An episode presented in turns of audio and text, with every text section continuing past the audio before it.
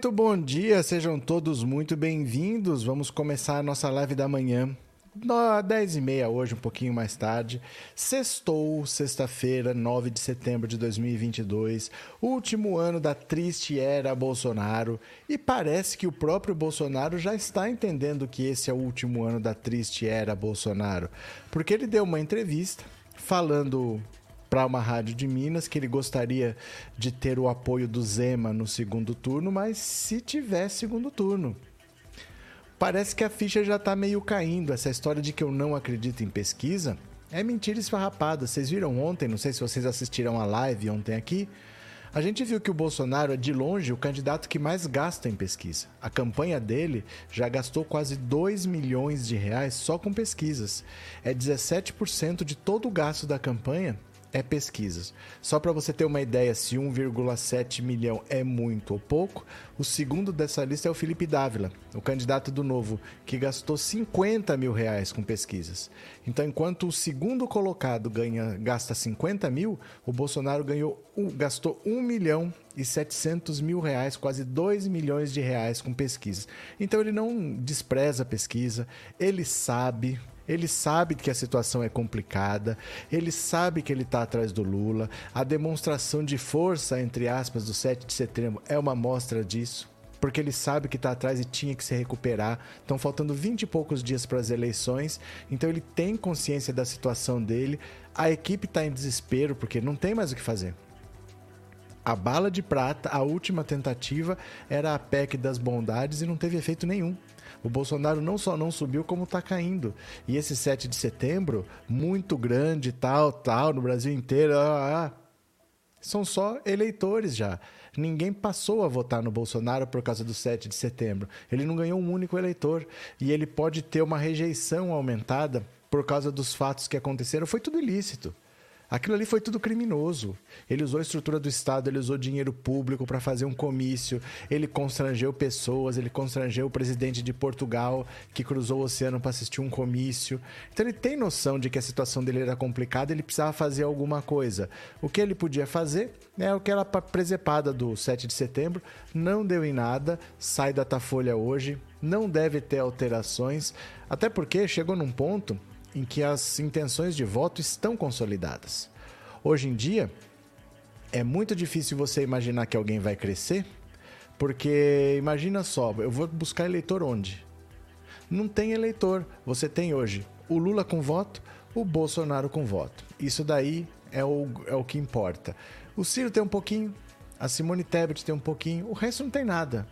Então, onde o Bolsonaro vai buscar voto? Porque ele é o governo. Quem está votando nele é quem aprova o governo e quer que esse governo continue por mais quatro anos. Então, independente de quem está votando, se está votando na Simone Tebet, no Ciro ou no Lula, são pessoas que não estão votando pela continuidade do governo. É muito difícil você imaginar que votos desses candidatos migrem para o Bolsonaro. Porque se alguém acha que esse governo deve continuar, vota no Bolsonaro. Por que está votando na, na Soraya Tronic? Vocês entendem? Quem acha que esse governo deve continuar já está votando no Bolsonaro, não vai esperar o segundo turno para votar se ele quer que o governo continue. Já o Lula não. O Lula é uma pessoa que é uma alternativa, como o Ciro Gomes é uma alternativa, como a Simone Tebet é uma alternativa, eles não são o governo. Eles são os candidatos que vão mudar, que vão fazer outro governo. Então ali pode ter migração, pode ter voto útil do Ciro para o Lula, pode ter voto útil da Simone Tebet para o Lula, e deve ter. A Simone Tebet talvez não cresça mais, talvez caia, porque ela cresceu logo depois daquela entrevista para o Jornal Nacional e do debate. Porque tem um monte de gente que não se interessa por eleição, estava esperando chegar a hora para ver o que fazia. Ela era desconhecida e ela apareceu. Se você é desconhecido e você aparece no Jornal Nacional, que é visto por muita gente, sempre vai ter alguém que vai simpatizar com você. Né? Então ela ganhou uns pontinhos ali, mas não tem outra entrevista no Jornal Nacional. Debate dificilmente vai ter, porque o Lula não vai, o Bolsonaro não vai.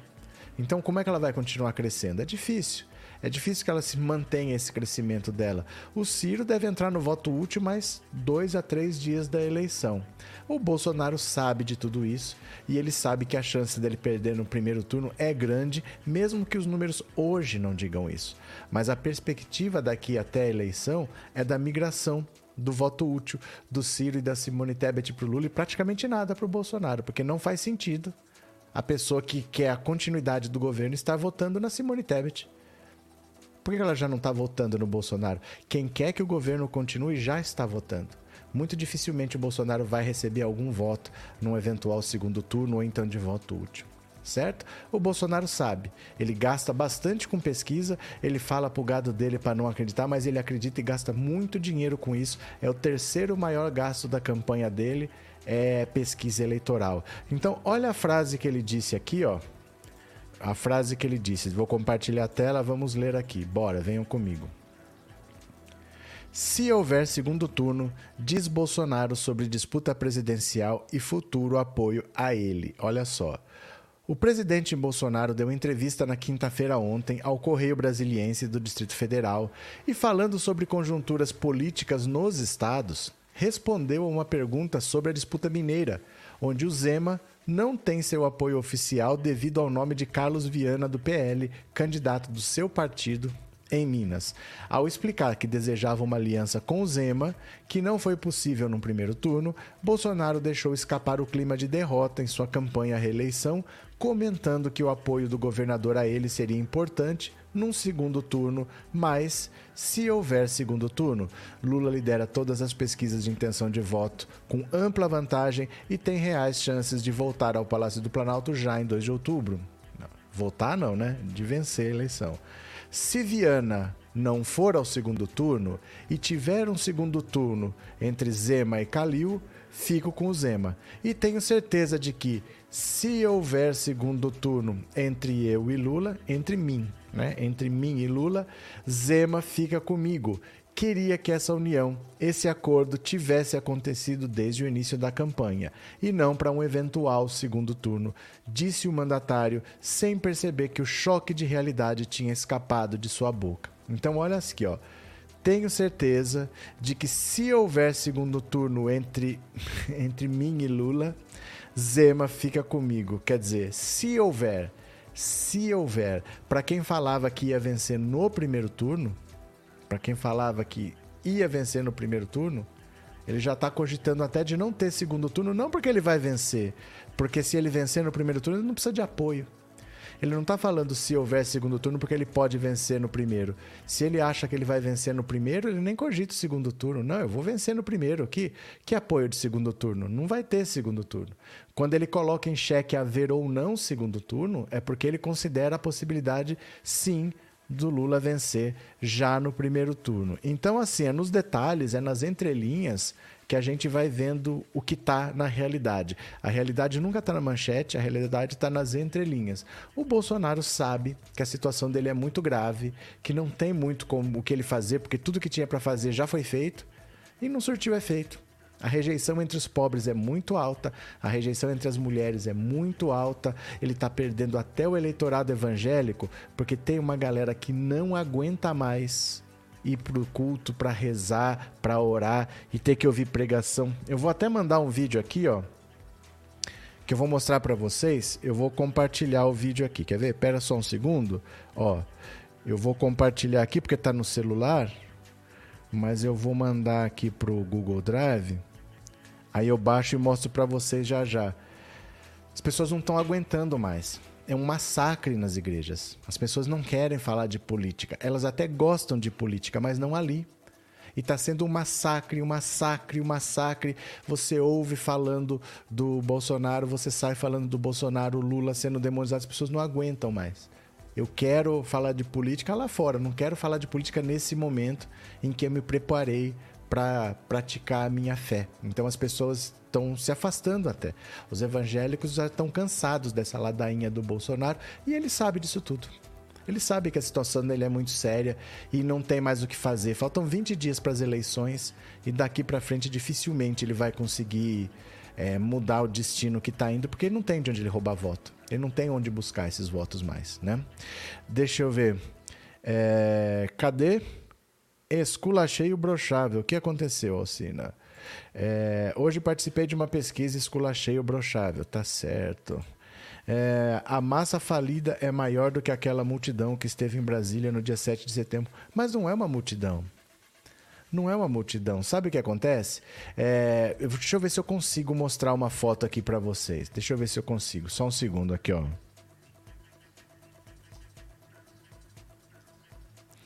Ó. Mostrar aqui uma coisa para vocês. Deixa eu ver se eu acho a imagem que eu quero. De Brasília. Olha. Porque é uma imagem. Olha. Achei. Deixa eu só colocar ela aqui na página. Mostrar aqui para vocês, ó. Só um segundo. Dá, acho que dá para ver sim. Quer ver? Dá uma olhada aqui. Vou compartilhar a tela. Lucildo, dá uma olhada. Olha. Você vê, ó, uma imagem dessa aqui Parece que é um mar de gente. Parece que está forrado. Eu vou mostrar essa imagem ampliada já já, mas eu quero que vocês vejam primeiro assim mesmo. Essa imagem parece que é um mar de gente forrado. O problema é o seguinte: ali é terra seca, porque não chove muito em Brasília, a grama não é tão verde. A grama é meio queimada, marrom, amarelada, confunde bastante com a camisa das pessoas que é amarela. Então, onde parece que tem muita gente, na verdade é terra batida. Olha essa mesma foto ampliada aqui, olha. Ó, olha aqui, ó. Olha. Você tá vendo aqui o que é espaço vazio? Que parece que é muita gente, ó. Se você olhar aqui, ó, pelo menos, ó, daqui para frente tá tudo vazio. Não tá cheio, não. O que tá cheio é aqui, ó. Tá vendo essa faixa verde na, na vertical aqui no meio? Daqui para cá tem gente. Aqui para cá tem gente. Daqui para frente tá vazio. É que como é a camisa amarela faz confundir com a cor do chão, não sei se vai dar para ampliar um pouquinho mais para ficar mais claro, ó. Não, não amplia muito mais não, ó. Não sei se fica mais claro para ver, ó. Aqui tá vazio. Tem gente até aqui, ó. O resto que parece que é gente, na verdade é a cor da terra, que mistura com a cor amarela da camisa. Você entende? Ó, olhando assim, agora fica até mais fácil de ver que não é tudo gente. Mas quando você bate o olho, parece que é um monte de camisa verde e amarela. Na verdade, não. Olha esse cantinho aqui, ó. O cantinho esquerdo aqui embaixo, que é ralo. Se você olhar a foto aqui, ó, tirando esse miolinho aqui, que é o que está perto do trio elétrico dele aqui embaixo. Ó, aqui tem bastante gente, mas aqui, ó, ou oh, esse banner, daqui para frente não tem nada. Não tem nada, tá vazio. É um pedacinho que tem bastante gente, mas na foto assim menos ampliada por causa da cor da camisa e a cor da terra parece que tá que é um mar de gente, mas não é. Não era um mar de gente, não era tanta gente assim não. Mas é 7 de setembro, é um feriado, tinha toda uma estrutura montada. Atrai gente mesmo. Não quer dizer muita coisa, não pode levar muito em consideração, não. Valeu? Deixa eu ver aqui quem mais. Cadê? Henrique, bom dia. Como o Bolsonaro tem 30%, por que essa fatia da sociedade se identifica com esse plano de governo dele? Quais são as propostas que o povo se vê representado por esse maluco? Henrique, é, se você está fazendo essas perguntas específicas, você ainda não entendeu o que está acontecendo. Se você está vendo quais são é, as propostas do plano, por que, que o povo se identifica com essas propostas, o Bolsonaro nunca teve um plano. Ele nunca falou, vou construir casas populares, vou investir na saúde, vou melhorar a educação. Ele nunca disse, vou fazer. Ele sempre disse, vou acabar. Vou acabar com o kit gay, vou acabar com a madeira de piroca, vou acabar com o socialismo, vou acabar. É sempre vou acabar. A pauta dele sempre foi negativa. E para as pessoas que estavam com raiva em 2018, as pessoas estavam com raiva. Essa raiva foi canalizada para isso, por um projeto destrutivo. Simplesmente as pessoas votaram com raiva. E muitas pessoas ainda estão presas nesse bolsonarismo, porque apesar do Bolsonaro não fazer nada, mas a pessoa se identifica com ele pessoalmente. Porque no Brasil muita gente acha mesmo, mesmo, que gay é falta de porrada, que esse negócio de empregada doméstica agora querer ter um monte de dinheiro é frescura. Sempre ficou lá no quartinho, nunca reclamou, agora tá querendo privilégio. Esse negócio de preto ir para faculdade, por que, que eles não, não vão lá e disputam como todo mundo? Para que, que eles querem cotas? Muita gente pensa como o Bolsonaro. O Bolsonaro tem um discurso preconceituoso, mas a sociedade brasileira é muito preconceituosa. Então, reverbera. Não é por causa de propostas de governo, mas é que as ideias dele têm muito a ver com as ideias de muita gente. Essa história de usar a religião eu vou mostrar um vídeo para você, eu já mostrei aqui. Eu já mostrei aqui. Mas sabe por que, que o Bolsonaro usa a religião? Porque funciona. Independente dele ser uma pessoa religiosa ou não, o discurso religioso funciona na sociedade brasileira. Olha um exemplo aqui, ó. Veja esse vídeo. Presta atenção, ele é bem curtinho, não tem nem um minuto. Olha, deixa eu pegar aqui, ó. Hum, cadê? Aqui, presta atenção. Não dá nem um minuto. Ouve a pergunta e ouça as respostas, com bastante atenção. Olha. Você votaria em Suzana Richthofen, que matou os pais, pais ou você, ou você votaria na pessoa que declaradamente diz que não acredita em Deus? Votaria em Suzana. Se você tivesse um filho, você deixaria o teu filho sendo cuidado por uma pessoa que não acredita em Deus? Não. não. Você deixaria o teu filho com a família Nardoni, aquela que matou Isabela Nardoni, que jogou ela do prédio para baixo? Ou você votaria na pessoa que diz declaradamente que não acredita em Deus, nem segue a Bíblia? Rapaz, eu votaria nela. Na Nardoni? Você conhece a família Nardoni? Aquele pai com a madrasta que matou matou aquela menina com 10 anos de idade que jogou ela do prédio? Não. não. Você não conhece essa história? Não, a família Nardoni, mas você ouviu falar. Vi falar. Sana von Richthofen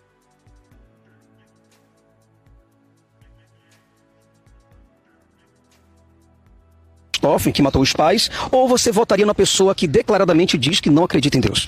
Votaria em Suzana. Se você tivesse um filho, você deixaria o teu filho sendo cuidado por uma pessoa que não acredita em Deus? Não. Você deixaria o teu filho com a, a família Nardoni, aquela que matou Isabela Nardoni, que jogou ela do, do, do prédio para baixo? Ou você votaria numa pessoa que hum, diz declaradamente que não acredita em Deus e nem segue a Bíblia? Rapaz, eu votaria nela, viu? Na, na Nardoni? Uhum. Você conhece a família Nardoni? Aquele pai com a madrasta que matou aquela menina com 10 anos de idade, que jogou ela do prédio? Não. Você não conhece essa história? Isso não, a família falar, Nardoni, mas falar. você ouviu falar. Vi falar. Você deixaria o teu filho sendo cuidado pelo, pela família Nardoni ou você deixaria o teu filho com uma pessoa que não acredita em Deus? Eu deixaria meus filhos com uma pessoa que acredita em Deus. No caso, a família Nardoni. É. Votaria nela, sim. Você votaria na Suzana? Sim. Por exemplo, nós temos aquele João de Deus. João de Deus é um médium espírita, Uhum. conhecido nacionalmente e internacionalmente. Ah, você votaria nele ou você eh, votaria numa pessoa que declaradamente diz que não acredita em Deus? Votaria nele, sim. Então, assim, o que, que eu quero que vocês entendam? Às vezes precisa explicar. Quem disse que não acredita em Deus? Não é essa a questão. Não é essa. O, que, o Bolsonaro está usando a fé das pessoas, dizendo que ele é um grande patriota, que ele acredita em Deus. É tudo mentira. Só que para essas pessoas que levam a religião muito a sério, essas pessoas acabam comprando o pacote todo. Então a pessoa, por causa de religião, que acha um ponto de concordância entre ela e esse candidato, para não discordar desse ponto, ela acaba comprando o pacote que ela tem que ser armamentista, então ela tem que defender que o comunismo é errado, então ela tem que aceitar isso, aquilo e eu não sei o que. A pessoa acaba comprando o pacote completo por causa de um ponto de concordância que ele achou. Esse discurso religioso que ele faz, essa pregação que ele faz em igrejas, isso não é por acaso. Você acha um ponto em que a pessoa vai concordar com você, Deus acima de tudo. Ah, eu concordo, é Deus acima de tudo. Precisamos livrar a nossa pata, somos um país cristão. Ah, eu concordo. A partir dali a pessoa começa a concordar com tudo. Aí ele joga goela abaixo o que ele quiser falar, que tem que privatizar, que tem que liberar arma, que tem que ter liberdade de expressão. Aí vai tudo na sequência. Então é por isso que muita gente se envolve com ele, porque ele manipula a maneira como as pessoas entendem o candidato. Ele acha um ponto de convergência, por exemplo, pode não ser o discurso religioso, mas ele fala que todo político é ladrão. Eu também acho que todo político é ladrão. Eu acho que tem uma coisa que eu concordo com esse cara. Eu não concordo em tudo, mas isso eu concordo. Dali a pouco ele fala: ah, a imprensa mente. Eu também acho que essa imprensa mente. Ah, isso aí ele tem razão. Eu sou contra a Rede Globo. Eu sempre fui contra a Rede Globo. Ele não tem propostas efetivas, mas eles acha com o eleitor alguns pontos em que você concorda com ele. E dali para frente você começa a comprar o pacote completo. Ah, então eu vou votar nesse cara porque um monte de coisa que ele fala eu concordo. Mesmo ele não tendo proposta para saúde, não tendo proposta para educação, não tendo proposta para segurança pública, um cara que diz que é um militar não tem uma proposta para segurança pública mas aí o pacote já está vendido, você entendeu? Então é por isso o Bolsonaro ele usa os medos das pessoas, usa a fé das pessoas, ele usa a ignorância das pessoas, a insegurança das pessoas para conseguir 30% do eleitorado. Entendeu? É, é, não é tão simples. A escolha de um candidato não é uma escolha racional. Normalmente ela é uma escolha impulsiva, ela é uma escolha subjetiva, ela é uma escolha emocional, né? Cadê quem mais? É... Luiz Antônio, uma coisa é muitos terem ido festejar o bicentenário da independência, outra coisa é entre esses todos votarem no Ogro Boçal, totalmente diferente. É, era um feriado, não era um feriado prolongado em que as pessoas viajam, senão Brasília estaria vazia, São Paulo estaria vazia, o Rio não. O Rio não esvazia num feriado prolongado, mas São Paulo esvazia, Brasília esvazia. Era um feriado numa quarta-feira. Ninguém tinha muita coisa para fazer, porque na quarta né? Então era uma data especial que ninguém sabia o que ia acontecer. 200 anos da independência do Brasil. Quem não foi para a manifestação estava na televisão ou no computador esperando para ver o que ia acontecer. O Bolsonaro estava ameaçando um monte de coisa, ninguém sabia o que esse louco podia fazer. O ano passado ele atacou Alexandre de Moraes, chamou de canalha, disse que não ia aceitar a ordem que viesse dele, ninguém sabia o que ele ia fazer. Então, isso tudo chamou a atenção e coincidiu para que repercutisse. Mas não quer dizer que ele ganhou um voto por causa disso, porque ele só falou pro gadinho que já vota nele. Né? Cadê que mais? É... Cadê? É, Cássia, sim, verdade, ele usa da mentira para o povo evangélico que são manipuláveis. Não é o povo evangélico que é manipulável, não é isso. Você também é manipulável e eu também. É só pegar no ponto certo no momento certo. A gente tem que tomar cuidado com os nossos preconceitos. Eles são manipuláveis. Nunca se coloque num pedestal julgando a humanidade. Você também é. A propaganda te manipula todos os dias. Às vezes você quer comprar um telefone novo que você está vendo anunciado, você nem precisa de um celular novo. A gente é manipulado todos os dias, não é ele ou aquele que é manipulável. Todos nós somos. É saber vender bem a ideia, todos nós somos, né? Cadê? É... De 2018 para cá, uma chuva de candidatos policiais e pastores. No horário eleitoral, esse ano tem bastante falando de defender a família. Então, defender a família do quê? Defender a família do quê? Qual é a ameaça às famílias? Qual é a ameaça? Porque isso que eles fazem é pegar um ponto em comum. Porque quem que é contra defender a família? Todo mundo tem uma família, ninguém é contra defender a família. Mas defender a família do quê? Qual é a ameaça? Qual é a ameaça? É que as pessoas são preconceituosas e acham que está todo mundo correndo risco porque os gays vão tomar conta. Isso vai acontecer? Claro que não. Mas as pessoas têm medo. Então Bolsonaro manipula o medo das pessoas. Eu vou te defender. Não tem nem ameaça. Mas ele bota na cabeça da pessoa que existe uma ditadura gaysista, né? Ele fala essas coisas, ele usa esses termos aí. Cadê? É, Valdineide, triste foi eu ter que explicar à minha filha de dois anos o que é imbrochável. Pois é, mas eu, eu acho que ela te perguntou já sabendo a resposta, viu? Não, não, sei, não conheço, mas provavelmente ela perguntou já sabendo a resposta, porque criança sabe mais do que a gente hoje em dia, viu? E 12 anos nem é criança mais. Mas ela, ela provavelmente perguntou sabendo. Deixa eu ver aqui, deixa eu só baixar o vídeo que eu subi. Pronto. Vou mostrar para vocês como o Bolsonaro já está perdendo até os evangélicos, porque o povo não aguenta mais. O povo não aguenta mais esse negócio de política nos templos, né? Defender a família do, da Polícia Federal para não investigar. Antônio Vieira, cadê que mais? Rogério, se Lula ganhar no primeiro turno, terá muita força. É, é a mesma coisa, Rogério. Politicamente é a mesma coisa. Politicamente não muda.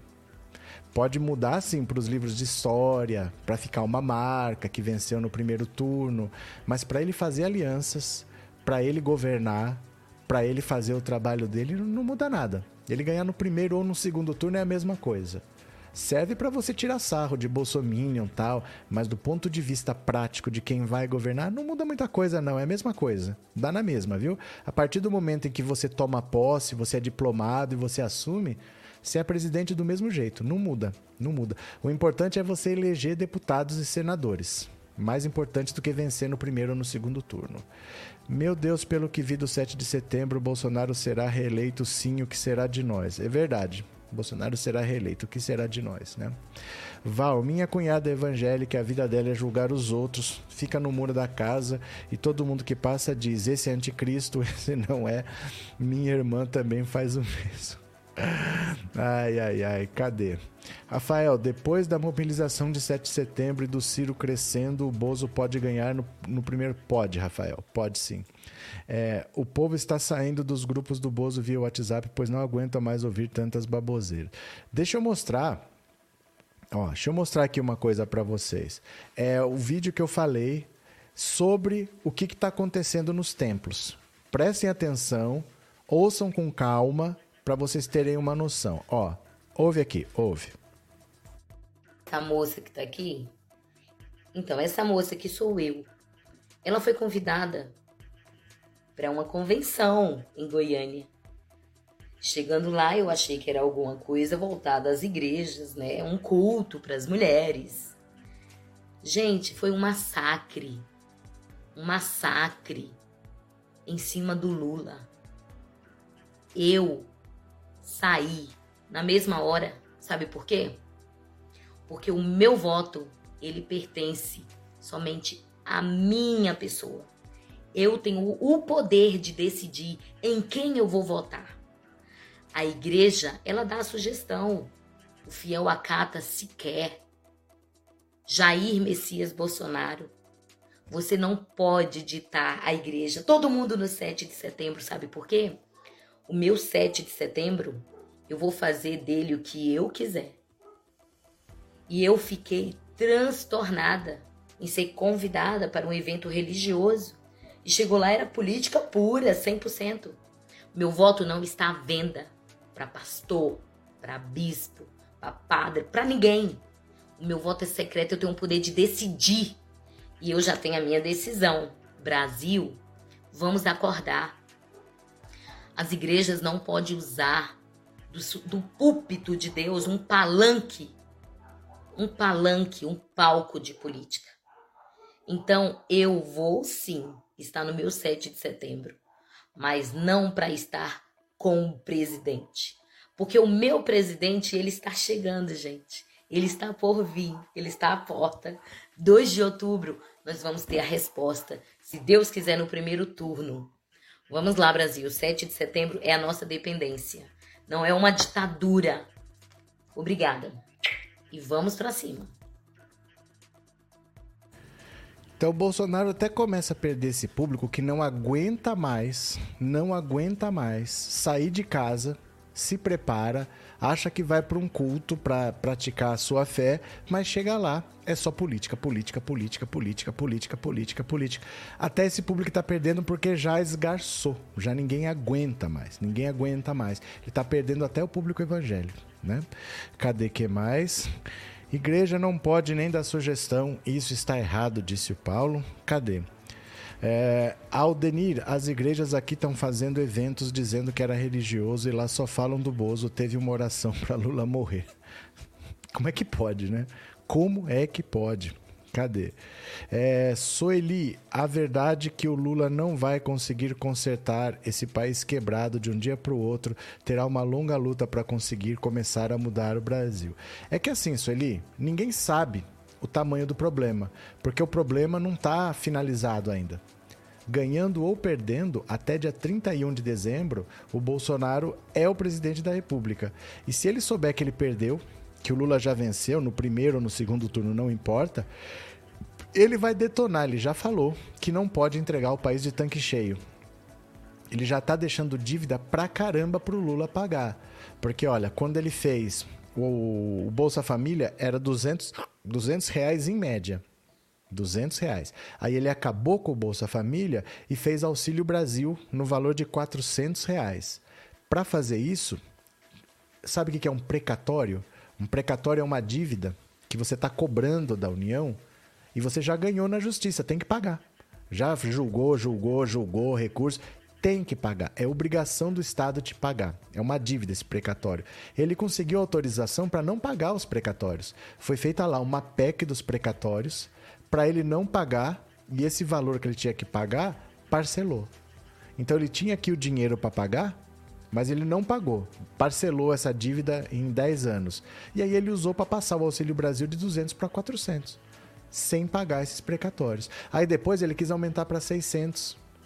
Aí ele não tinha mais de onde tirar dinheiro. Ele decretou estado de emergência, porque o estado de emergência te permite gastar sem ter. Então ele se endividou para aumentar de 400 para 600. Então, os precatórios que ele não pagou, o Lula tem que pagar. Essa dívida que ele fez para passar de 400 para 600, o Lula tem que pagar. E o Lula não pode não pagar o Auxílio Brasil de 600 reais. E não tem dinheiro. Não tem dinheiro para isso. Então ele tem que achar dinheiro para pagar o auxílio dele, que senão se ele reduzir, o Bolsonaro tá falando, tá vendo? Vocês votaram nele para melhorar, a primeira coisa que ele tá fazendo é, eu pus em 600 e ele baixou.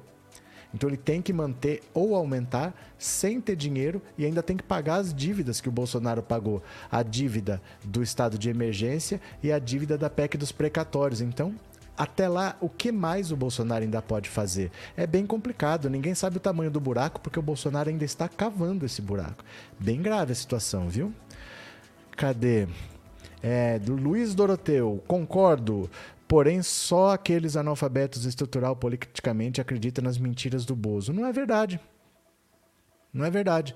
Olha, de novo, as pessoas têm que entender, parar de ter preconceito com o pobre, com a pessoa que não estudou, porque o apoio ao Bolsonaro está entre os mais ricos e entre os mais escolarizados. Não é verdade.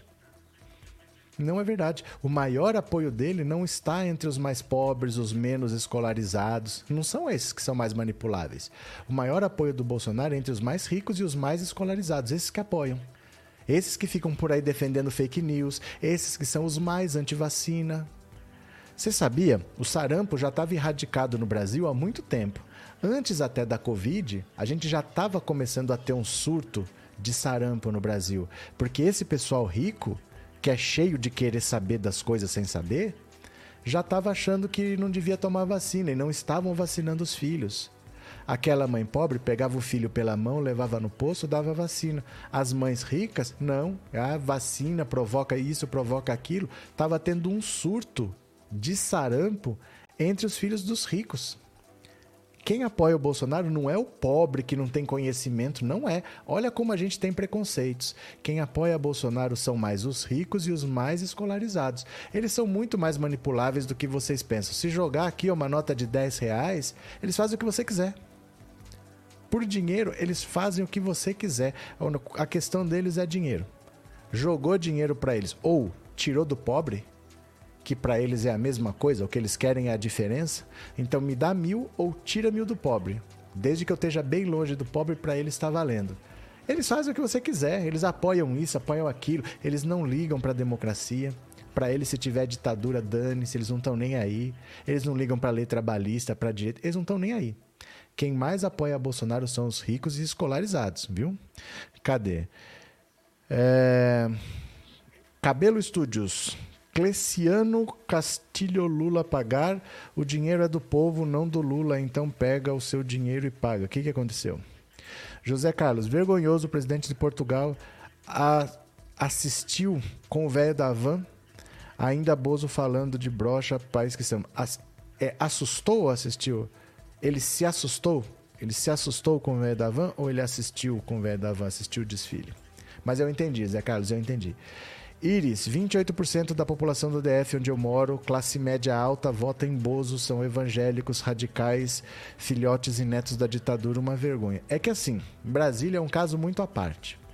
Como o Rio de Janeiro sempre foi, porque onde está o poder, as pessoas parecem que estão vivendo em outro planeta. Né? Então eles acham que ali eles sabem de tudo, que eles decidem tudo e tem um clima de impunidade porque todo mundo se sente acima da lei. O cara é filho de desembargador, é filho de procurador, é filho de secretário de não sei das quantas. Todo mundo se acha meio acima da lei, todo mundo se acha meio sabidão. Eles acabam vivendo numa bolha, né? Uma renda bastante alta, altos salários, todo mundo está próximo do poder, então é uma realidade bem diferente mesmo, né? É, Ana Paula, falou tudo é uma afronta o pobre ter alguma coisa. É, porque assim, o rico brasileiro, ele não é rico de verdade. É, eu tenho um colega que ele foi adotado. Ele foi adotado quando ele era criança, ele e o irmão dele, mas foram famílias diferentes. Eles foram adotados por estrangeiros e foram morar nos Estados Unidos. Aí ele, ele era esse meu amigo, ele não era lá tão dedicado assim, mas o irmão dele era.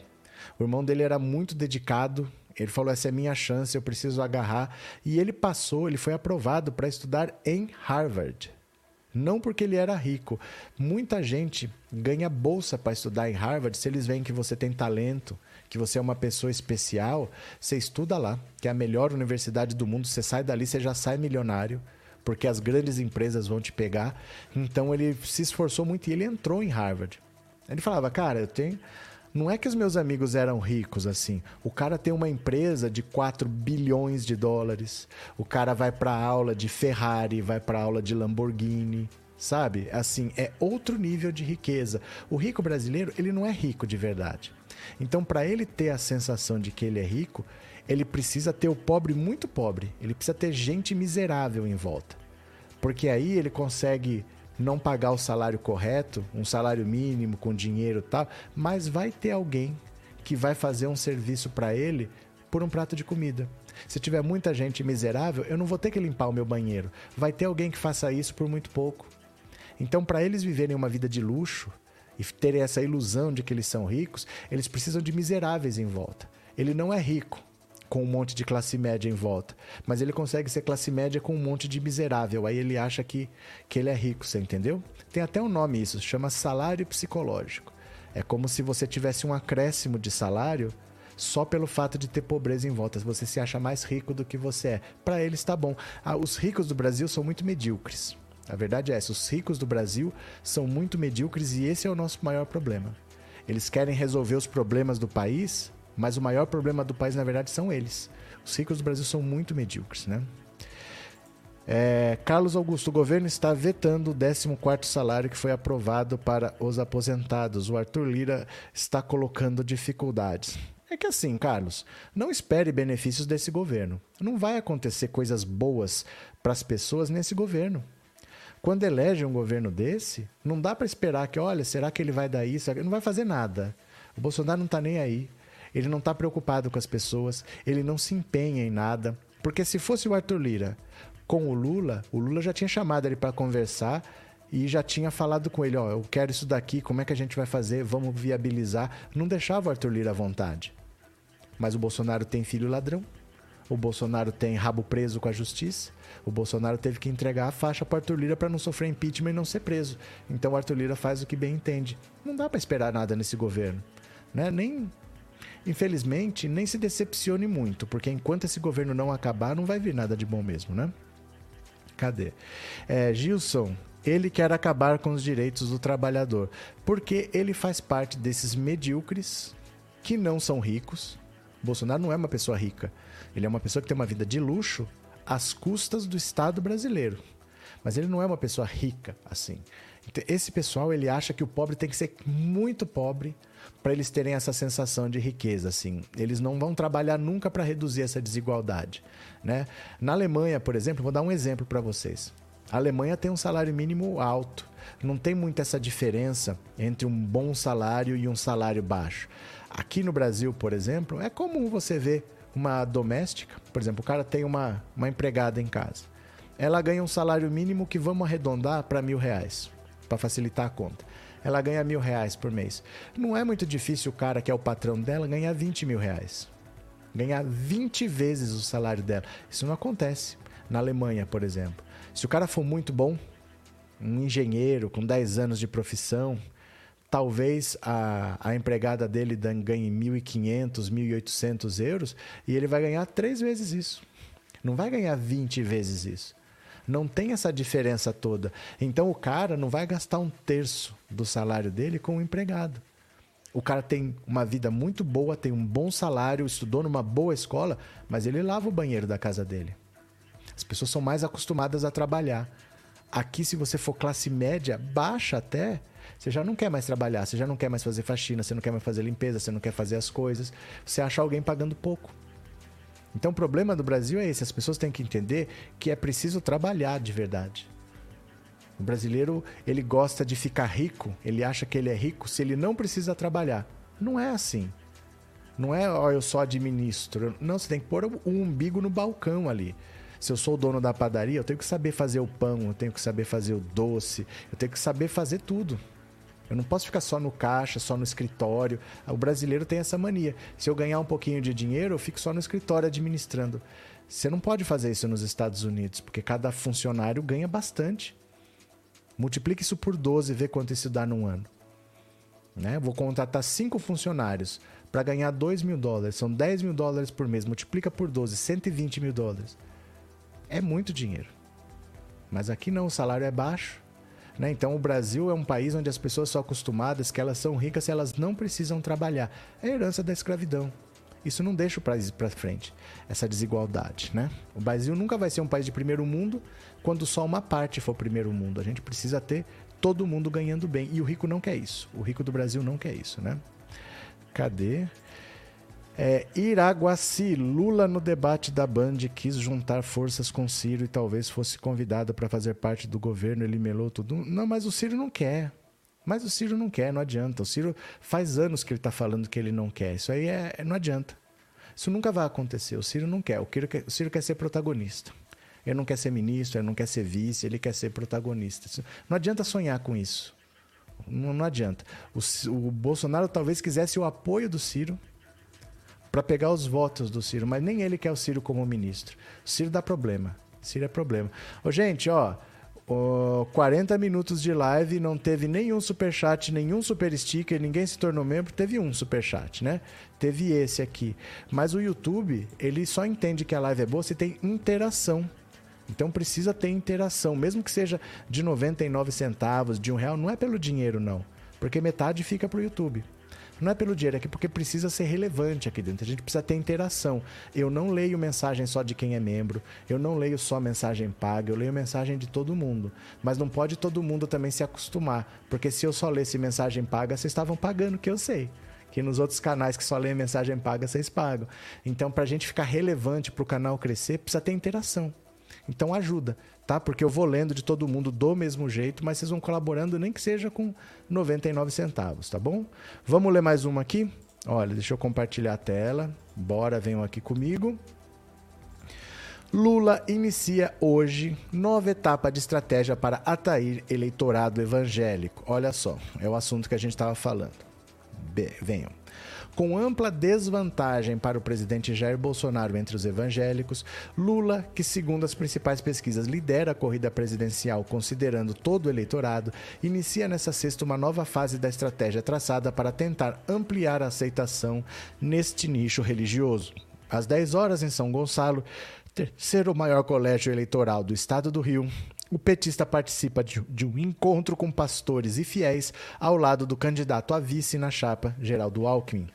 Durante o evento, está previsto que Lula receba uma carta de apoio que vem sendo costurada pelo núcleo de evangélicos do PT junto a entidades e lideranças do segmento. Uma das articuladoras do trabalho de aproximação com fiéis é a deputada federal Benedita da Silva, que já foi membro da Assembleia de Deus e hoje frequenta a igreja presbiteriana Betânia. O documento que será repassado a Lula conterá, de modo resumido, motivos pelos quais os eleitores evangélicos podem apoiá-lo. Olha, lideranças petistas do Rio e de São Paulo defenderam, nos dias que antecederam o encontro dessa sexta, a necessidade de contar com o apoio de membros e pastores de igrejas pentecostais que têm maior presença em áreas de baixa renda, mas cujas principais lideranças são as mais ligadas a Bolsonaro. O foco da campanha, então, foi direcionado para tentar atrair esse grupo para o evento. Assim como acontece em âmbito nacional, porém, a ofensiva evangélica em São Gonçalo também esbarra na resistência bolsonarista. Como revelou a jornalista Malu Gaspar, colunista do Globo, a prefeitura da cidade, sob o comando do capitão Nelson, que se elegeu em 2020, apoiado na figura do presidente, chegou a ameaçar cobrar, cobrar parcelas atrasadas do IPTU e a convocar vistoria no local previsto inicialmente para receber o encontro petista, o Clube Mauá. O evento acabou transferido para o Clube Tamoio, com menos infraestrutura e a 2 quilômetros da localização original. A mesma Malu Gaspar revelou, na quinta-feira, que o PT escolheu um pastor como porta-voz do ex-presidente para o segmento. Segundo a colunista, Ariovaldo Ramos, líder da comunidade cristã renovada, ingressou na equipe de Lula em costura que deve ser formalizada hoje no encontro em São Gonçalo. No início de setembro, a campanha de Lula também começou a distribuir um panfleto voltado para os eleitores evangélicos. O material é assinado pela página Restitui Brasil, assumida pela campanha do petista em ofício enviado ao TSE dez dias antes. O folheto começa com a frase: O que os evangélicos realmente querem para o Brasil e traz propostas e histórico de atuação do ex-presidente em áreas como educação, saúde e emprego. Cada tópico é acompanhado por um versículo bíblico. No panfleto, também há referência a cuidar da criação de Deus, ao citar a preservação do meio ambiente e a defesa da família, além de críticas à expansão das armas de fogo, uma das bandeiras do governo Bolsonaro que mais teve resistência entre os evangélicos. A preocupação com os valores da família é central para Lula e Alckmin. Ainda no fim de agosto, dia 20, a página Restitui Brasil, responsável pelo panfleto, foi apenas um dos novos endereços criados em redes sociais destinados especificamente ao público evangélico, conforme informou a campanha petista ao TSE na ocasião. A petição continha 12 perfis nas principais redes: Instagram, Twitter, TikTok, Facebook, Quai, Telegram.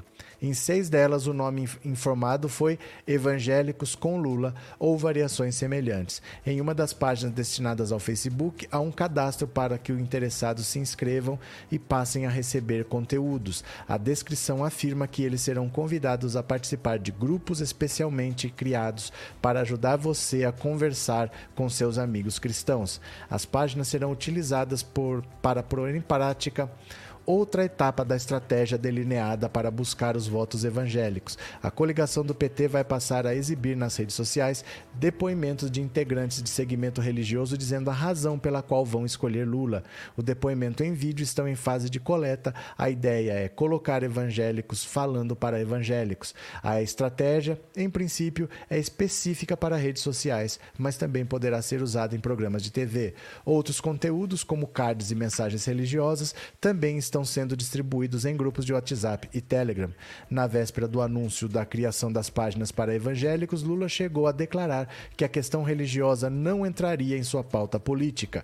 A perda de fôlego entre os fiéis, porém, motivou a correção da rota. Em dezembro, Meses antes do início da campanha, o IPEC apontava empate entre Lula e Bolsonaro no segmento. Já nas duas pesquisas divulgadas em agosto, enquanto o presidente chegou perto de 50% das intenções de voto entre evangélicos, Lula tinha pouco mais da metade desse percentual. Então veja que assim, é difícil você fazer de conta que não existe esse eleitorado, porque você quer vencer no primeiro turno, não dá para você falar: "Ah, não quero falar com evangélicos". É impossível precisa falar. Querendo ou não querendo, precisa falar, porque o Bolsonaro está falando. Para você ter uma ideia, ele distribui. O PT está distribuindo folhetos aos evangélicos, está indo na porta do templo, distribui o folheto. Tem vídeo do Malafaia falando assim: ou você fica com esse folheto e rasga a Bíblia, ou você fica com a Bíblia e rasga esse folheto. Então eles usam desse jeito a fé das pessoas. Porque como é que você fala para um religioso rasgue a Bíblia? Ele não vai rasgar a Bíblia. Então você está falando, o que, que você tem que fazer com esse folheto? Você está usando a fé para colocar a pessoa contra a parede. Isso é muito baixo. Isso é muito baixo porque muitas vezes a pessoa está muito vulnerável, está precisando de apoio, está precisando de amparo e às vezes ela só encontrou na igreja. Ela não vai sair dali. Ela não vai deixar aquele grupo que apoiou, aquele grupo quando ela estava viciada em álcool, quando ela estava drogada, quando ela estava na miséria. Ela não vai sair dali por nada. E o cara te pressiona desse jeito. Ou você fica com esse folheto e rasga a sua Bíblia, ou você fica com a Bíblia e rasga esse folheto. É assim. Difícil, né? Bem difícil. Paulo Toledo, obrigado pelo seu trabalho. Deus o abençoe a todos os amigos da live. Valeu, Paulo. Obrigado pelo superchat, obrigado pela palavra, viu? Márcio, obrigado pelo superchat, obrigado pela força. Iraguaci Almeida, obrigado por ter se tornado membro, obrigado pelo apoio de coração, viu? Obrigado mesmo, seja bem-vindo. Cadê que mais? É, sabotaram mesmo o que aconteceu Cabelo Studios. É, a fala do Lula no comício sobre cuscuz clã pegou mal. É que assim, fala que pegou mal, nenhuma fala agrada a todo mundo. Não tem uma fala que todo mundo aceite bem. Ah, fala sobre aborto pegou mal, mas não vai falar. Se você não falar, depois te perguntam. Então ele já se antecipou e já falou. Não existe a fala que agrada a todo mundo. Não, não pode ir por esse lado. Ah, pegou mal. Alguém não gosta. É sempre assim. Alguém não gosta. Não tem jeito de agradar todo mundo, né? É inevitável isso daí. Cadê?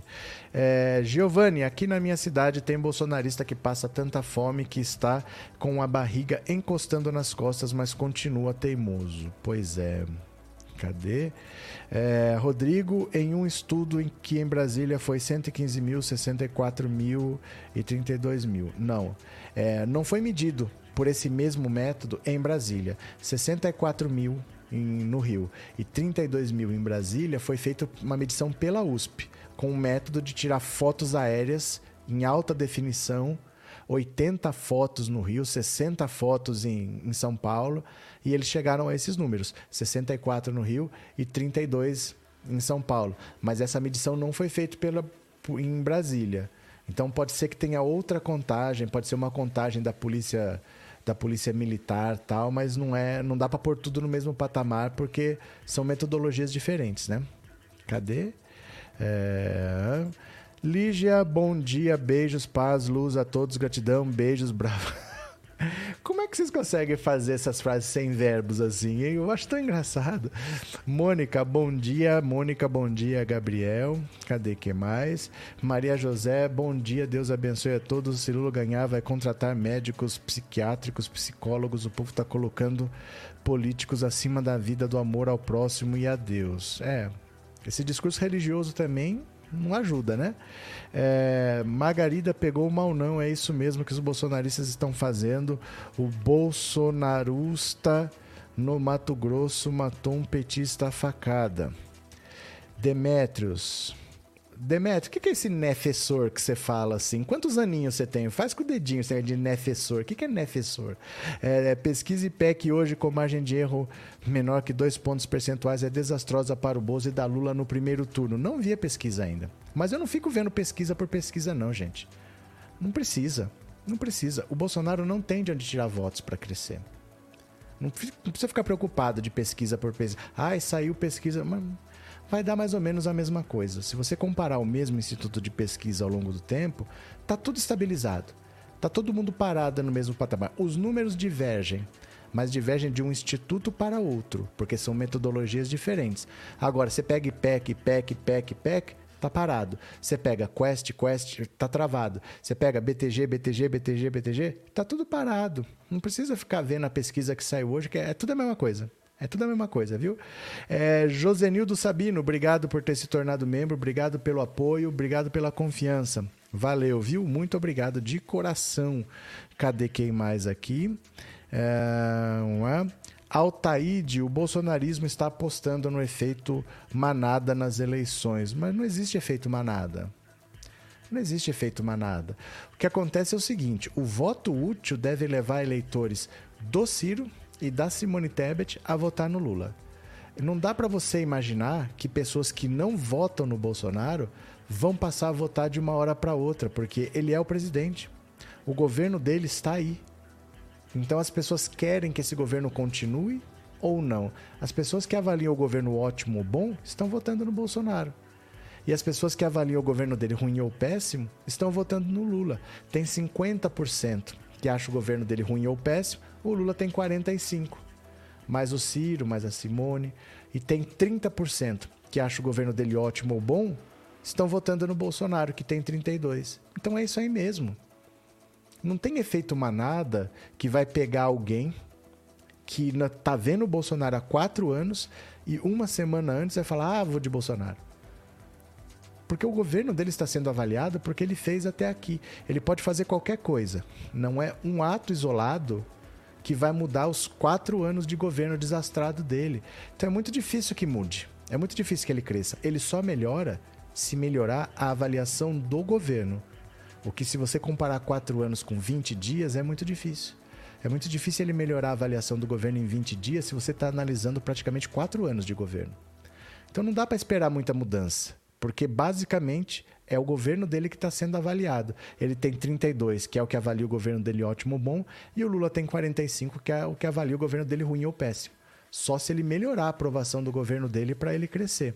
Muito difícil isso acontecer em 20 dias, porque estão sendo avaliados quatro anos de governo, né? Três anos e oito meses. Cadê? Bigu, bom dia. Ontem um senhor vendo o adesivo do Lula na minha moto me disse que muitos como ele têm medo de declarar o voto em Lula, mas ele é o cara. É que assim, hoje em dia as coisas estão violentas, né? As coisas estão complicadas, estão perigosas. Deixa eu pegar aqui uma coisa para vocês, já que vocês estão falando desse daí, é a próxima notícia mesmo. Vamos ler aqui juntos, olha. Briga entre apoiadores de Bolsonaro e Lula termina em morte no Mato Grosso. Olha, um apoiador do presidente Bolsonaro foi preso nessa quinta-feira pela morte de um colega que defende o candidato Lula no município de Confresa, Mato Grosso. Benedito Cardoso dos Santos, de 44 anos, e o suspeito Rafael Silva de Oliveira, de 24 anos, estavam discutindo por várias horas por causa de política, até que a vítima foi atingida com facadas no rosto. A justiça diz, na decisão que converteu a prisão de Rafael para preventiva, que o crime foi cometido por ódio político. Em um Estado democrático de direito, no qual o pluralismo político é um dos princípios fundamentais, torna-se ainda mais reprovável a conduta do custodiado, diz o juiz Carlos Eduardo Pinho Bezerra de Menezes na decisão. O magistrado ainda destaca que a intolerância não será admitida pela justiça. A intolerância não deve e não será admitida sob pena de regredirmos aos tempos da barbárie. A liberdade de manifestação do pensamento, seja ela político-partidária, religiosa ou outra, é uma garantia fundamental e irrenunciável. Conforme a Polícia Civil, em em determinado momento da briga, Benedito teria dado um soco no queixo de Rafael, que pegou a faca e atacou a vítima com golpes em um olho, na testa e no pescoço. Depois de esfaquear Benedito, o suspeito ainda tentou decapitá-lo com um machado. O suspeito tentou fugir, mas foi logo preso ao procurar ajuda em uma unidade de saúde. Ele estava com um corte na mão. No hospital, os funcionários informaram a polícia sobre o caso. Os policiais já sabiam sobre a morte de Benedito e levaram Rafael até a delegacia, onde ele confessou o crime por motivação política. É isso aqui que virou o Brasil do Bolsonaro. Do mesmo jeito que acontece em Foz do Iguaçu, acontece no interior do Mato Grosso e a gente não sabe onde pode acontecer. Dificilmente aconteceria em Brasília, dificilmente aconteceria em Copacabana, dificilmente aconteceria na Avenida Paulista, porque ali o lugar está muito policiado, está muito vigiado, está muito visto, e isso vai acontecer em cidades pequenas, vai acontecer num lugar onde não tem nada a ver, as pessoas estão à flor da pele e o ódio sempre acontece de um lado específico para o outro. Sempre tem um lado que agride e sempre tem um lado que é a vítima. Sempre que morre alguém, a gente já sabe de que lado essa pessoa é, né? É, cadê? É, Altaíde, o bolsonarismo está apostando no efeito manada nas eleições. Obrigado, Altaíde. Isso aqui eu tinha lido. Deixa eu ver aqui o que é mais. LGGK100. Sou pobre, sou escolarizado e não me identifico com Bolsonaro em nada. Tá certo? Cadê? Bom dia, Ronaldo. O público em Copacabana no 7 de setembro não chegou nem a 1% da população da cidade do Rio. E mesmo que chegasse, ele pode fazer aquilo que ele fez no 7 de setembro, ele pode fazer todo dia até a eleição. Ele não vai ganhar nenhum voto por causa disso, porque quem estava ali já era eleitor dele. Não interessa quem foi. Quem foi é eleitor dele já. O evento é errado o evento é concebido errado. Ele tinha que fazer uma festa de verdade e não um comício. No comício vai apoiador seu. Ele tinha que fazer uma festa para a família. Ele não está usando a estrutura do Estado. Então ele vai fazer esse 7 de setembro, ele leva lá, por exemplo, vamos chutar, vamos chutar. Esse ano, o 7 de setembro vai ser diferente. Não vai ser só um desfile cívico militar. Nós vamos fazer uma grande parada Quem vai organizar vai ser o Circo de Soleil, porque são os 200 anos da independência. Vai ser uma grande festa. Vai ter aqui um lugar para as famílias brincarem, para as crianças com pula-pula, não sei o quê. Isso num feriado. 7 de setembro, 200 anos da independência. Ele poderia ter feito. Ele não faz porque ele não tem a capacidade de pensar nos outros. Ele só pensa no próprio gadinho dele. Então ele fazer isso aí, que ele fez o 7 de setembro, ele pode fazer todo dia se ele quiser. Ele pode fazer três vezes por dia. Ele faz de manhã, de tarde, de noite, todo dia até a eleição. Ele não ganha um voto por causa disso. O evento está concebido errado. É um evento progado. Porque ele só quer demonstrar força. Se ele quisesse agregar pessoas, ele fazia alguma coisa para o público em geral, mas ele não consegue fazer. Ele não tem essa capacidade de pensar nas pessoas. Ele só pensa no que pode segurar o eleitor dele para ele não perder. Fazer o quê, né, Ronaldo?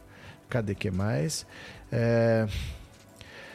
Ah, Sandro, eu não posso falar o seu primeiro nome porque tem uma moça aqui que responde, viu?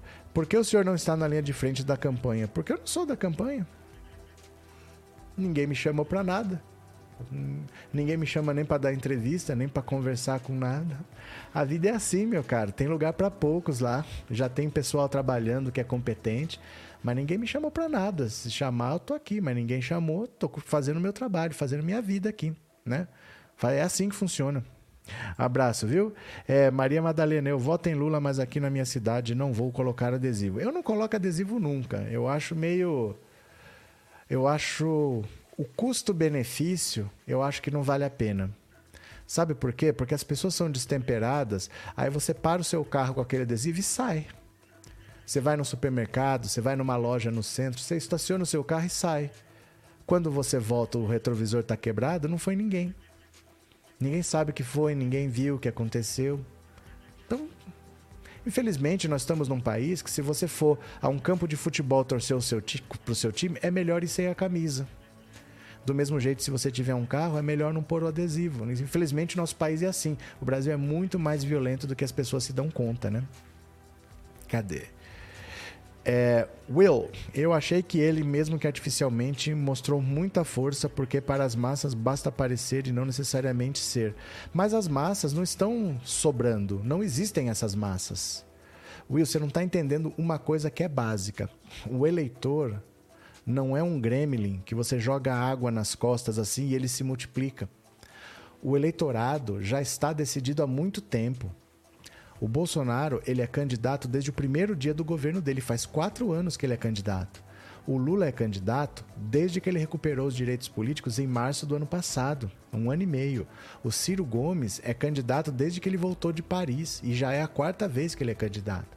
Então, esses candidatos são muito conhecidos, eles são candidatos há muito tempo e o índice de indecisos nessa eleição é muito menor do que o habitual. O habitual é ter 20% de indecisos.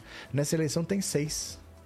Então não existem massas para serem convencidas. Você acha que algum petista viu ontem e mudou de voto? Ah, vou virar bolsonarista?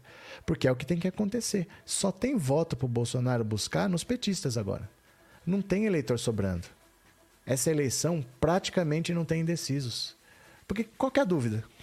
O que, que a pessoa tem tanto de dúvida para não saber em quem votar? Só tem dois candidatos completamente diferentes. Qual é a dúvida? Não tem. Os dois são muito conhecidos, é diferente de 2018. Em 2018, o Bolsonaro não era uma figura conhecida nacionalmente e o Haddad não era uma figura conhecida nacionalmente.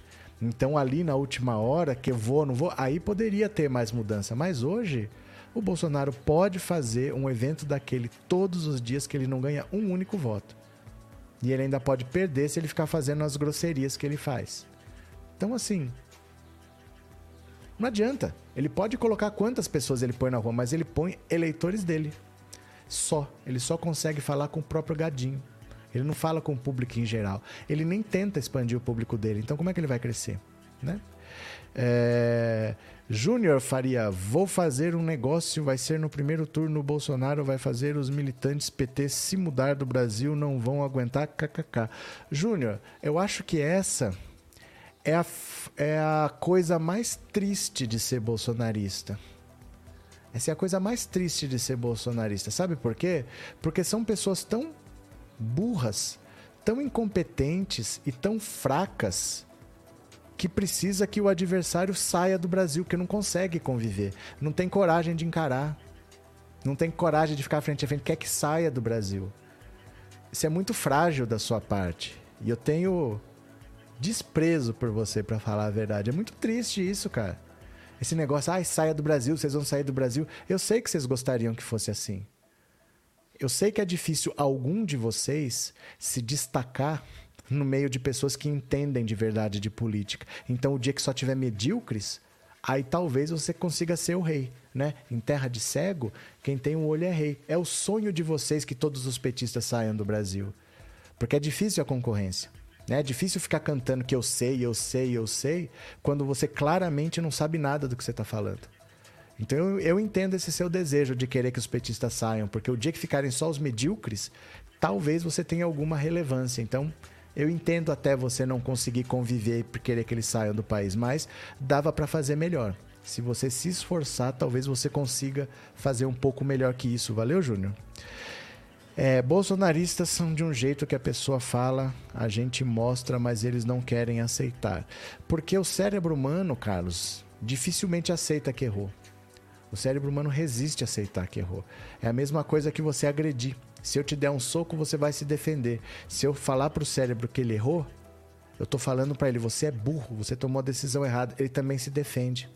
E eles estão há muito tempo acreditando em coisas erradas para simplesmente agora eles falarem que mudaram.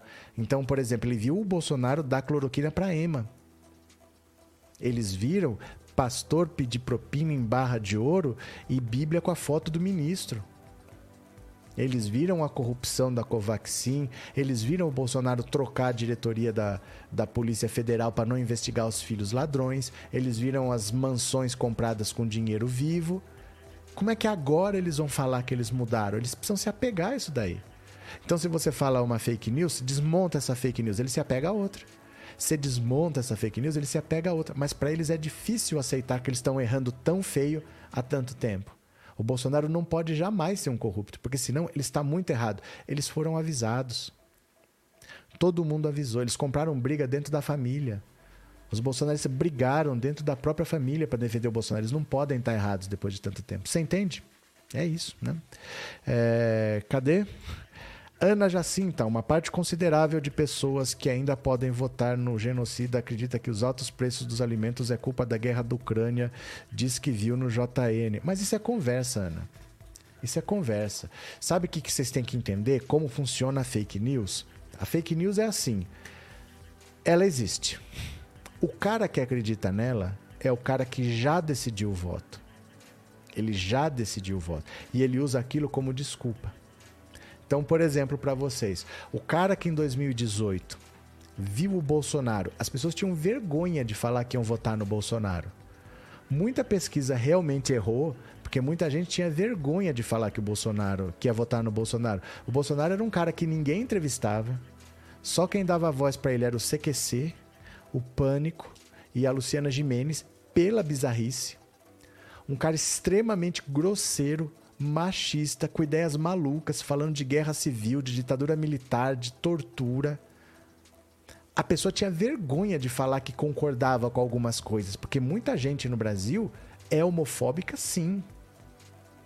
Então, quando o Bolsonaro falava, ah, vai ter muita gente aqui que, se te puder escolher entre o meu sangue e o sangue de um homossexual, vai querer o sangue meu porque sabe que o do homossexual tem muito mais. Ele falou essas coisas. Só que muita gente pensa assim. Ele falou que preferia ver um filho morto no acidente a ver um filho beijando um bigodudo. Ele falou essas coisas. E muita gente pensa assim.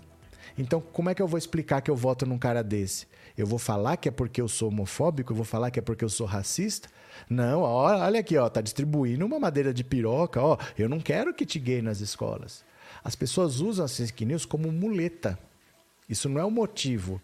Ah, é o preço dos alimentos. É não, não são os indecisos que vão votar no Bolsonaro por causa disso.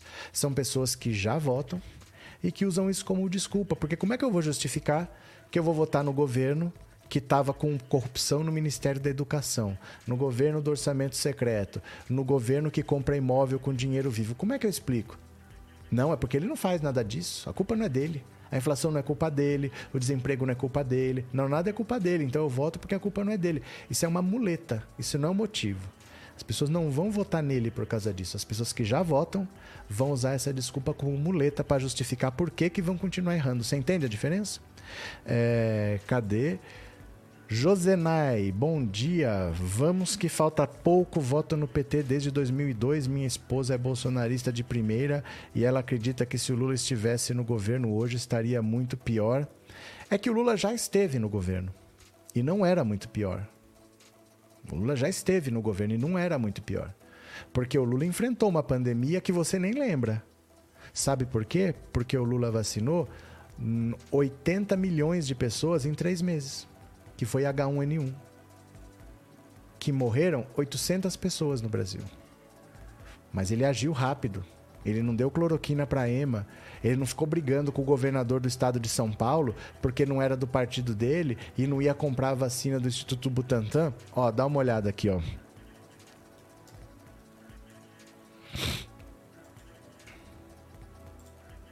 Olha aqui. Isso aqui é 2008. Olha que, que você acha que é isso? É uma campanha de vacinação. Isso é uma campanha de vacinação. O Lula do PT, o Serra, governador de São Paulo do PSDB, vê se alguém ficou com birra. Não, eu não vou tomar a sua vacina porque a sua vacina é da China. Dória, não vou comprar a sua vacina porque é adversário político. Isso nunca aconteceu no Brasil. O Brasil não era pior no tempo do Lula. As pessoas conversavam, resolviam o problema. O Serra nem é médico. Isso aqui que ele está fazendo é simbólico. Isso aqui, ó, é um gesto simbólico para incentivar as pessoas, porque a vacina para valer o Lula tomou aqui, ó. Agora a enfermeira aplicou. Isso aqui é um gesto simbólico que eles estão fazendo para incentivar as pessoas a tomar vacina e sempre foi assim. Essa situação degradada que nós estamos vivendo é a invenção desse bolsonarismo tosco, desse bolsonarismo ridículo que o cara fala assim, um manda, o outro obedece. Não vou comprar sua vacina, Dora. Acha outro para comprar. No meio de uma pandemia, o cara fala, não vou comprar sua vacina. O Brasil não era muito pior com Lula. O Brasil nunca foi pior. Olha, são adversários políticos. Mas ninguém deixa de conversar por ser adversário político. Olha aqui, ó. Você não deixa de conversar por causa disso. O Brasil nunca foi pior. O Brasil nunca foi pior, sempre foram adversários políticos, mas sempre conversavam, porque o interesse da população precisa ser preservado.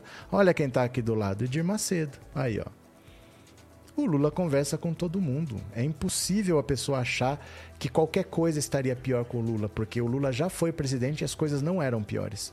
As coisas piores, as coisas hoje são piores num nível que não dá nem para acreditar que se você começa a conversar de política, o cara vem e te mata. É sempre um bolsonarista que mata um petista, pode ver.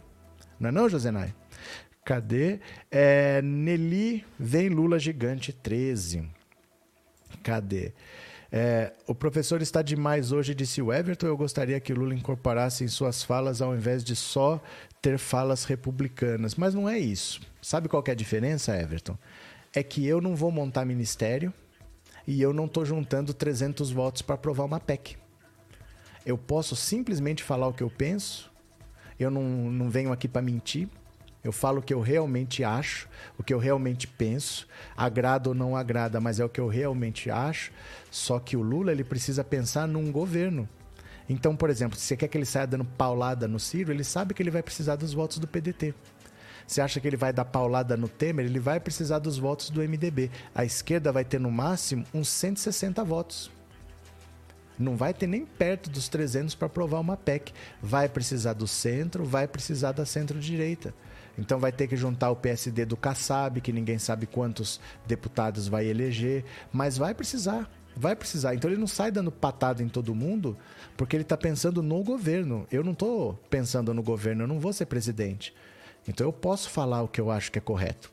Agora, o Lula tem que medir muito as palavras dele, porque ele vai precisar de votos. Ninguém vai aprovar PEC batendo cabeça com todo mundo, comprando inimizades. Senão fica igual o Bolsonaro aí. Ai, o STF não me deixa governar. Ai, o Senado não aprovou o que eu queria, não sei o quê. É lógico, ele não conversa com ninguém.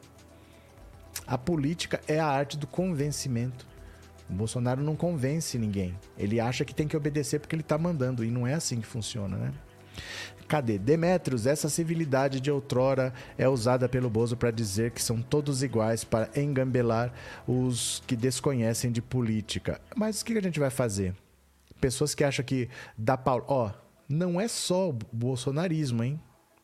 Mesmo aqui, vocês lembram disso? Foi o dia que eu mais perdi seguidor nesse canal. Foi o dia que a Dilma deu aquela patada no Temer. O Temer deu uma entrevista, falou que ela era honestíssima. A Dilma fez uma carta dando esporro nele. Quando o Lula estava conversando com o MDB para tentar fazer a Simone Tebet retirar a candidatura. Ele falou: Eu converso com o Baleia Rossi, que é o presidente do MDB. Eu converso com a própria Simone Tebet se precisar. Mas ele queria a desistência dela. Hoje a Simone Tebet está com cinco. Ele está certo, ele tinha que negociar. Vem a Dilma dar uma patada. Você não tem que gostar de ninguém. Mas você tem que saber medir as palavras porque você tem um objetivo maior. Você entende a diferença? Então muita gente aprova esses métodos do Bolsonaro até dentro da esquerda. Porque muita gente acha que o certo é sair dando patada mesmo. É, foi na canela, é isso mesmo. Pronto, por isso que sofre impeachment. Não consegue juntar 171 votos depois. Não é fácil, gente, não é fácil. Eu mesmo eu acho que eu não tenho habilidade para isso. Eu não culpo, porque eu acho que eu também não tenho habilidade para isso não. Do jeito que eu falo, um político não pode falar. Porque você não faz nada sozinho quando você está lá. Você precisa de apoio para fazer as coisas que você quer, do seu partido e até fora. O Ciro é um cara que não tem mais o apoio nem do próprio partido dele.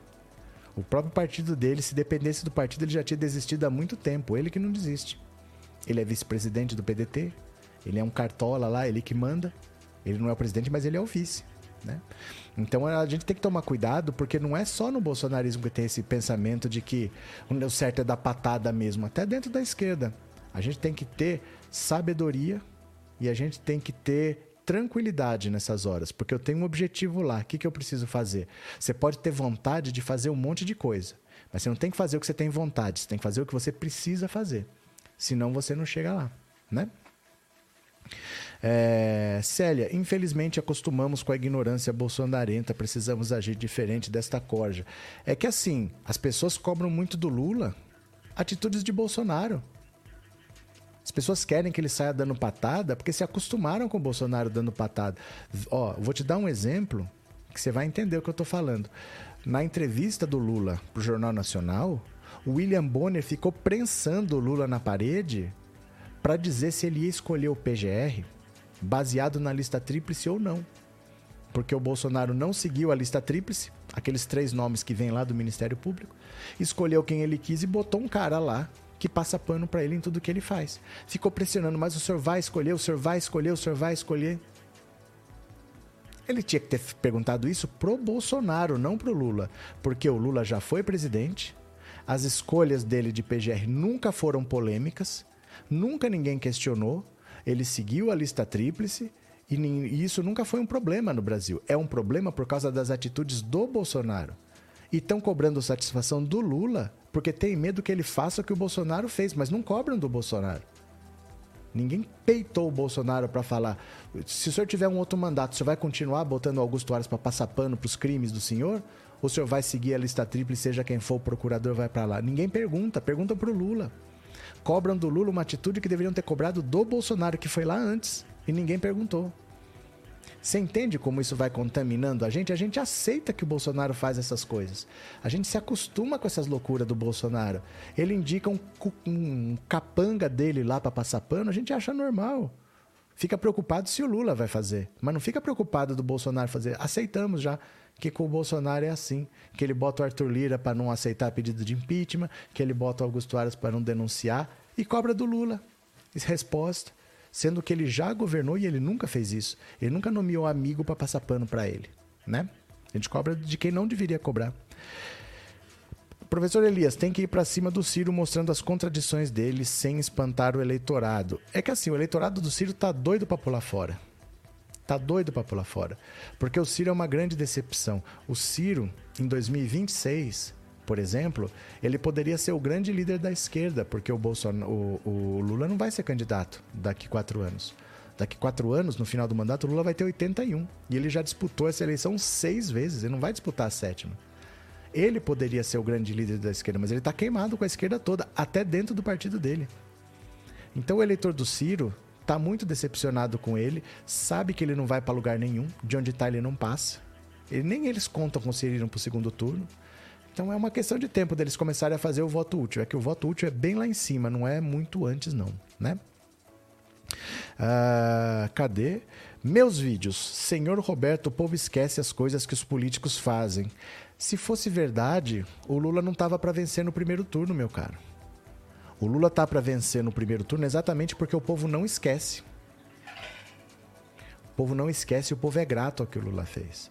Uma grande parte da população sabe que na história desse país, de 522 anos desse país, só teve um período muito específico que essas pessoas passaram a existir. Que teve um governo que cuidou dessas pessoas. Porque antes, você ouvia falar de seca no Nordeste, ah, é assim mesmo. Ah, todo ano tem seca. Ah, lá morre gente mesmo. Ah, lá morre gado mesmo. Era tratado assim, como fatos da vida. Não tem o que fazer. A dívida externa é impagável. Todo mundo falava, essa dívida é impagável. O Lula foi lá e pagou. Depois emprestou dinheiro para a FMI ainda. O Brasil nunca emprestou dinheiro para a FMI. Foi lá e emprestou, primeira vez na história. Então, na verdade, não é que o povo esquece. O povo é muito grato ao Lula por causa disso. Só que, assim, sempre vai ter político manipulando alguma coisa aqui ou ali. Isso daí sempre vai acontecer. É normal. É normal numa sociedade como a nossa que os ricos imponham a vontade deles aos menos favorecidos. Isso é normal. A pessoa que às vezes não tem a parede rebocada, ela quer ter um iPhone porque ela viu que é legal, que é bom, tal. A pessoa se sente tão abandonada que ela precisa ter alguma coisa para ela provar que ela é gente. Então ela acha que ela precisa de um iPhone que aquele rico tem, ela precisa de um tênis chique que aquele cara tem, ela precisa ter alguma coisa. Sabe? As coisas que eles têm acabam sendo uma necessidade de todos que nem é. É normal que isso aconteça. Mas não é que o povo esquece, não. O povo é muito grato ao Lula por tudo que aconteceu nesse país durante um período muito curto, se você comparar com 522 anos, né? É, Jussara, obrigado pelo super sticker e obrigado por ser membro, viu? Valeu, muito obrigado, de coração. A Maurício Bernardes foi lançado um livro bom, O Negócio de Jair, a mais completa investigação sobre as origens do patrimônio político e financeiro de Jair Bolsonaro e sua família. Olha, é, para quem acompanha o dia a dia, é tudo muito claro. É tudo muito claro como que funciona essa família, porque o inquérito do Flávio Bolsonaro é, é raro ter um inquérito com tanta prova. Os crimes estão tão bem demonstrados ali, é raro um inquérito que tenha tanta prova. Por que que parou? Porque o pai dele é o presidente da República e manipulou nos bastidores, travou o processo lá no STJ. Pode começar de novo, do zero? Pode mas leva tempo. nunca vi um processo com tanta prova ali, contra todos da família, o esquema todo desenhado. São informações que são públicas, né? As pessoas têm que correr atrás também, começar a acompanhar, e eu espero que o movimento vem crescendo. Cada vez tem mais gente que está se informando, que está indo atrás. Então, se alguém quiser ler um livro, é melhor, mas o importante é acompanhar no dia a dia, para você ir tendo tempo de absorver as coisas. Você vê uma notícia hoje, aí você vê a consequência dela amanhã, aí depois de amanhã você vê uma outra coisa que soma e você vai montando quebra-cabeça na sua cabeça. É importante acompanhar todo dia, né? É, Sandro, não posso falar seu primeiro nome, viu? Essa lucidez sobre o jogo político poderia ajudar muito na campanha. E é. O que vamos fazer, né? Mas o Lula não ia pedir conselho para mim também, né? Afonso, Lula presidente, primeiro turno, deputado e senadores da esquerda. Cadê? Meus vídeos, eu estou dizendo do mal das leis que esses políticos fazem para prejudicar as classes mais pobres. Não, não é que o povo esquece, é que o povo não tem muitas vezes o que fazer. O que ele vai fazer? Fizeram uma reforma trabalhista que tirou os direitos dele. O que ele vai fazer? Tá feito. É praticamente irreversível. O Lula vai tentar mudar muita coisa? Vai. Mas é só porque ele vai ganhar e vai tentar fazer, porque senão, se fosse outro, já era, estava perdido. O que, que a população pode fazer? Então tem muita coisa que não adianta ficar remoendo. Elegeram um governo que fez uma reforma da Previdência que vai impedir que todo mundo se aposente. O que a gente vai fazer? Depois que foi todo mundo na urna, 57 milhões de pessoas votaram nesse cara. Não é que a pessoa esquece, é que não tem o que fazer. Tá feito, tá destruído. Perdeu um direito, perdeu um benefício. Ninguém vai olhar para você de novo como nunca ninguém olhou. A sorte é ter o Lula. E o Lula com vontade de ajudar. Porque ele poderia muito bem falar: Eu já fiz minha parte, gente. Eu já tô com quase 80 anos. Eu já fui duas vezes presidente. Eu já fiz o que eu podia. Vai alguém aí. E se é qualquer outra pessoa, o Bolsonaro estava reeleito. Estava reeleito. Assim como o Fernando Henrique se reelegeu, assim como o Lula se reelegeu, assim como a Dilma se reelegeu, ele também se reelegeria. Ele só não se reelege porque é o Lula. Então ele comprou essa briga de novo para ajudar as pessoas. Por ele mesmo, ele não precisava disso mais. Então é que não tem muito o que fazer. Não adianta, não é que as pessoas esquecem, é que não tem o que fazer. Alguém foi lá, destruiu o que ela tinha e não tem o que fazer. Vamos assim mesmo, não adianta ficar remoendo, né? Cadê? Uh, cadê?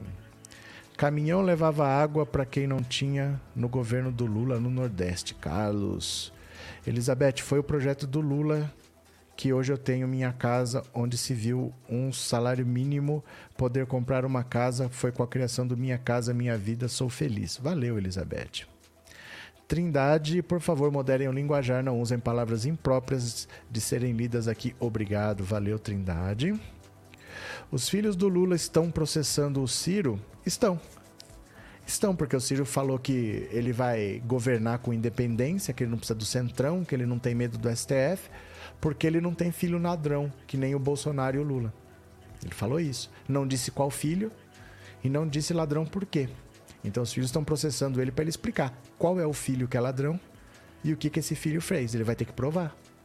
Não tem nenhum inquérito aberto, não tem nenhuma investigação, não tem nenhuma condenação, não tem nada. Ele vai ter que provar quem é o filho e quem que é o ladrão. Senão ele vai responder na justiça. Mas estão sim, né? É, well, existe alternativa para tornar o direito constitucional uma matéria do ensino fundamental para que possa injetar consciência na sociedade?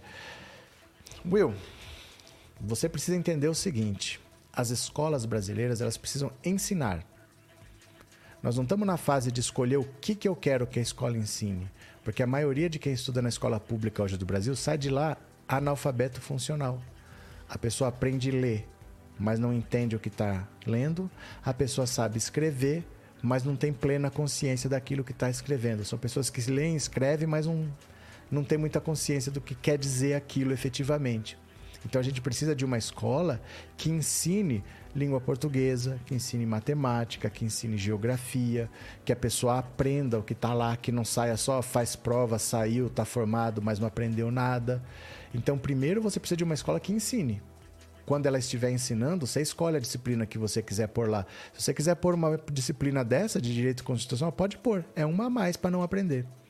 Porque a escola hoje não consegue ensinar como deveria. Então pode pôr a matéria que quiser, uma a mais para não aprender. Entendeu?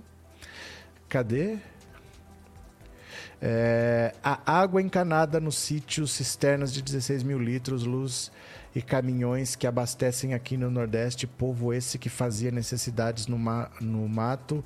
O governo do Lula fez sanitários aqui também. Tá certo, cadê quem mais? É, Márcio Cisternas foi feita no governo do PT. Pronto. Vou parando por aqui, viu, gente? Que já deu uma hora e meia de live, meio-dia, é hora da gente almoçar. E eu não sei se eu voto de tarde, provavelmente hoje não, mas 19 horas com certeza. Fica de olho, porque pode ser que você receba uma notificação aí que tem uma live talvez duas, três da tarde, mas não é certeza. Valeu? Eu vou parando por aqui vou almoçar, depois vou começar a preparar a live da noite, mas daqui a pouco tem mais. Obrigado por tudo, obrigado pelo papo, eu adoro conversar com vocês, viu? Até mais e tchau, valeu, obrigado.